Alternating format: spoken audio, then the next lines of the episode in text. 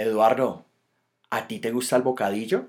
Sí, me recuerda a mi niñez. ¿Sabes que a JJ Treyes también le gusta el bocadillo? Y también le gustaba a Gabriel García Márquez, cuando en sus días en París decía que lo que más extrañaba de Colombia era el olor a la guayaba.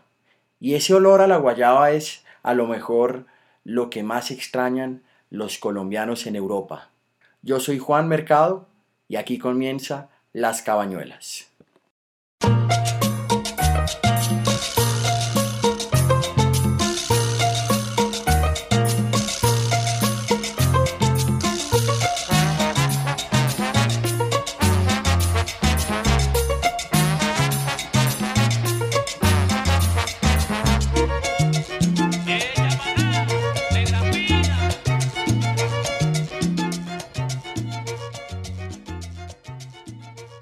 Jorge, cuéntame un poco sobre JJ Treyes. JJ Treyes se fue a finales de 1989 a jugar al fútbol suizo después de haber realizado una espectacular Copa Libertadores con, con Nacionales en ese año. Sin embargo, dos años después, la turbina se tuvo que devolver para Colombia después de un paso fallido por el fútbol europeo. Treyes le atribuyó su fracaso en Suiza a muchas razones, entre ellas la barrera del idioma y la nostalgia que sentía por su gente, sus costumbres y la vida que llevaba en Medellín.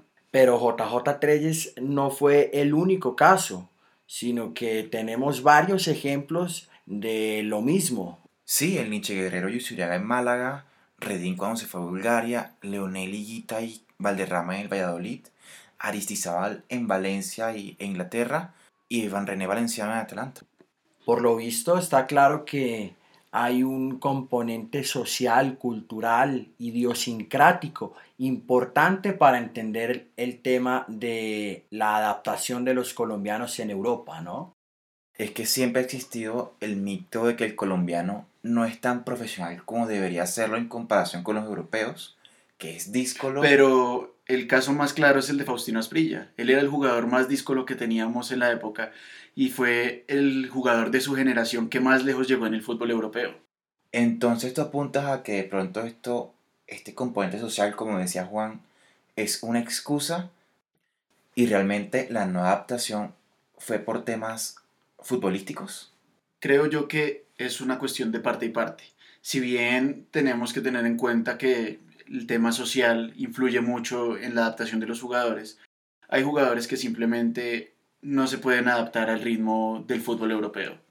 Bueno, pero un momento, estamos dando por hecho que coincidimos en nuestras definiciones de adaptación.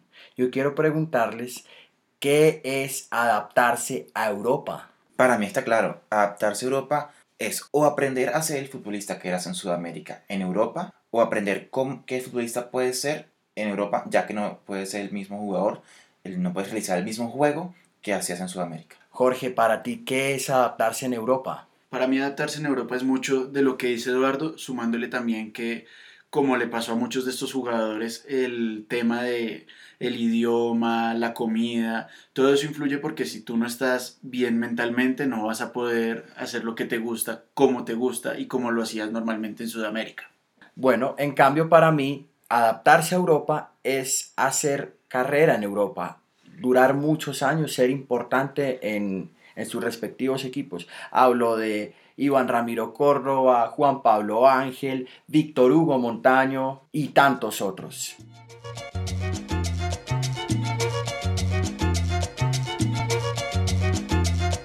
Bueno, pues ya tenemos claro que el tema no pasa solamente por lo cultural, pero también por lo propiamente futbolístico.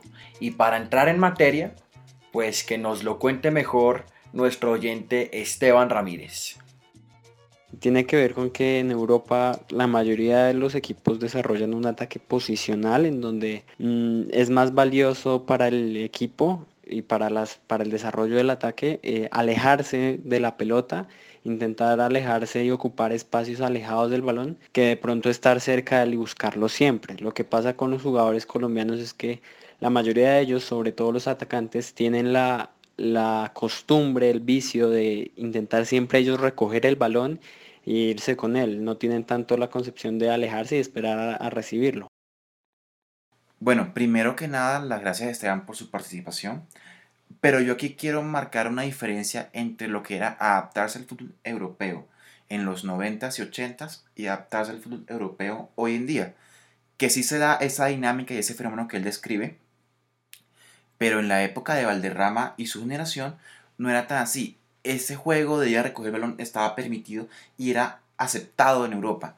Lo que ellos decían que les costaba más era, primero, jugar mucho más para adelante, menos horizontal y un juego mucho más físico, de mucha más fricción de lo que había en Sudamérica.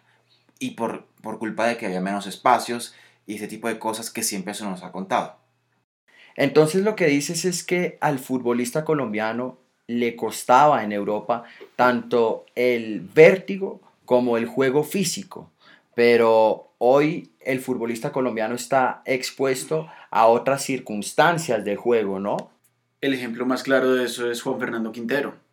Él cuando estaba en el Porto, él intentaba hacer lo que nos estaba contando ahorita Esteban, de bajar, recoger el balón, de moverse hacia adelante, de flotar mucho.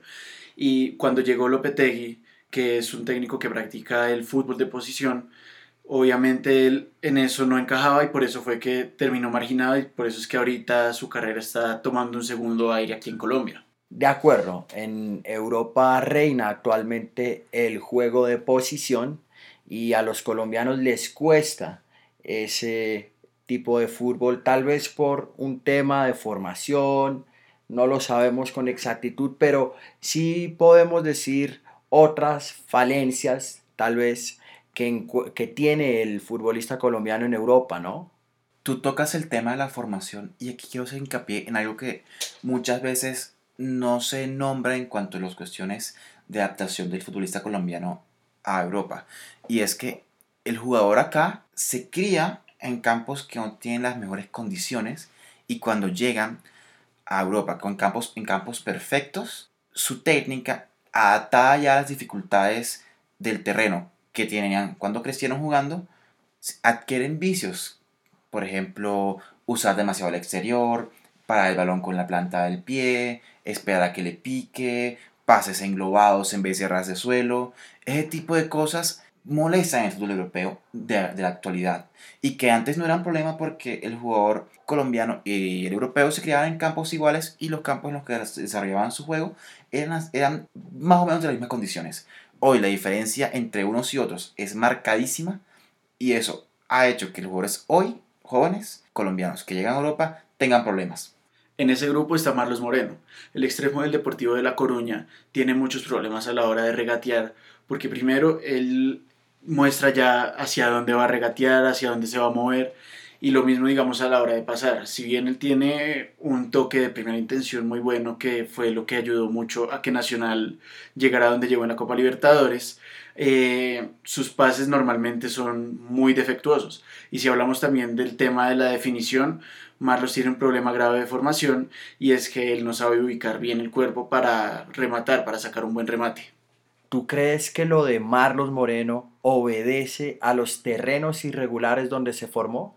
Yo creo que sin duda, Juan, porque Marlos, todos estos vicios que tiene son para sacar provecho de ese terreno irregular. Ese mostrar mucho el le da un sobrepique distinto cuando regateaba y él al transferirse a campos mucho más eh, regulares no tiene el mismo efecto y termina ocurriendo lo que pasa, que se cae, que le quitan el balón, que pierde la pelota, etc. Algo que también le cuesta al futbolista colombiano en Europa es el ritmo de juego. Yo les podría preguntar a ustedes qué es eso del ritmo de juego europeo, pero ¿quién mejor que Rafael Santos Borré, con quien hablamos aquí en el Dorado Magazine, para que nos lo cuente? Un ritmo más veloz es el que, el que por ahí lo que te decía, como que por ahí en Sudamérica tú la puedes, hay jugadores que la pisan, la tienen, se quedan con ella, eh, encaran, eh, hacen una madre, se sacan a uno, a dos. Por aquí no es de hacer mucho eso, acá es un poco más de tocar y moverte, un toque, máximo dos, siempre la pelota se está moviendo, nunca la para un solo jugador y la tiene mucho tiempo. Bueno, más claro imposible, ¿no? Pero ¿por qué ese ritmo alto es tan importante en Europa? Yo creo, Juan, que es tan importante porque durante las últimas décadas Europa ha venido perfeccionando el tema de la administración de los espacios. Es decir, trata de no dejar espacios libres sin utilizar y eso ha hecho que los espacios, cuando los jugadores atacan y pues, defienden, se compriman. Entonces, al haber menos espacios, para evitar demasiada fricción en el juego, tienen que aplicar ese ritmo más alto para poder desorganizar al rival, para poder organizarse, etcétera, etcétera. En Sudamérica, al ver más espacios libres, el ritmo tiende a ser más lento porque no es necesario acelerarse tanto para obtener los mismos resultados. Entonces, en este asunto de los pocos espacios, los espacios reducidos, es fundamental entregar bien el balón, con la atención justa, en el momento indicado, a ras de suelo, en aras, por supuesto, de desordenar esas tan organizadas defensas europeas, ¿no? Y de obtener también un ritmo de juego alto. Como decía, este, como hay más espacios en Sudamérica, también hay una cuestión con los pases y es que el jugador sudamericano, como tiene más tiempo y más espacio, muchas veces pasa el balón por pasarlo, por desprenderse de él, por... Pero la intención no está tan clara, no es como que cada pase cuenta, cada pase hace parte de una cadena que está destinada a producir un resultado en el juego. Y eso es algo muy sudamericano.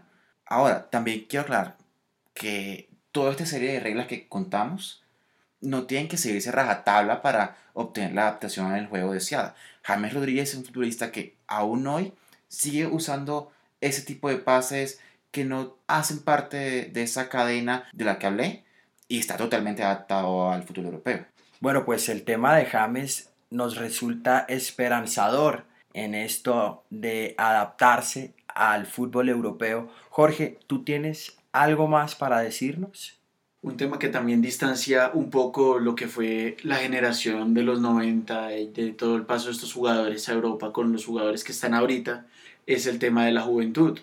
Porque bueno, tenemos que tener en cuenta que Santos Borré, Davinson Sánchez, Marlos Moreno, Mateo Casierra llegaron muy temprano a Europa, menores de 20 años. Entonces eso también va a influir mucho en su formación. O sea, ¿creen ustedes que ahí puede haber un punto en el que Europa convierta a estos jugadores en lo que el fútbol les exige? Por supuesto, como en el caso de James, que James llegó muy joven a Europa y pudo adaptarse, pudo aprender a ser James Rodríguez en Europa.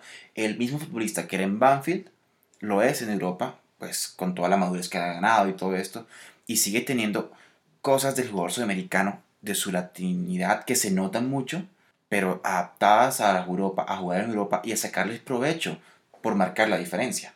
Bueno, y para terminar les propongo que cada uno de ustedes me diga, se atreva, apueste por ese jugador colombiano que milita actualmente en Europa y que va a hacer una buena carrera en el viejo continente. El mío es Santos Borré yo considero que él tiene un potencial muy alto y que seguramente él no va a seguir en el Atlético de Madrid y a lo mejor saliendo de un equipo en el que no va a poder explotar la mejor la mayor cantidad de sus virtudes creo que puede encontrar eh, en Europa algún pretendiente que, que realmente le permita sacar ese fútbol que lo hizo dominar la liga colombiana durante un par de años. Yo quiero nombrar a Davinson Sánchez porque creo que tiene el físico, la técnica y el estilo de juego que hoy al central moderno se le está pidiendo. Y en la escuela del Ajax va a aprender todos estos mecanismos, todo este tipo de reglas futbolísticas que se le pide al jugador en Europa hoy. Y eso lo va a hacer que cuando salte a la Champions League, a la élite élite, si es que llega, llega a serlo, esté totalmente preparado para triunfar. Bueno, entonces, para finalizar, concluimos que el futbolista colombiano se enfrenta actualmente en Europa a un ritmo mucho más alto de juego, con pocos espacios y muy físico. En ese mismo juego es donde salen a flote los problemas técnicos de nuestros futbolistas a causa de ciertos vicios de formación y, como no, el lamentable estado de los campos de fútbol de nuestro país. Pero como señal alentadora está la edad prematura en la que están partiendo nuestros futbolistas a probar suerte y ojalá eso les sirva para adaptarse y hacer una gran carrera en el, en el viejo continente. A ustedes muchas gracias por estar acá y los esperamos la próxima semana aquí en Las Cabañuelas.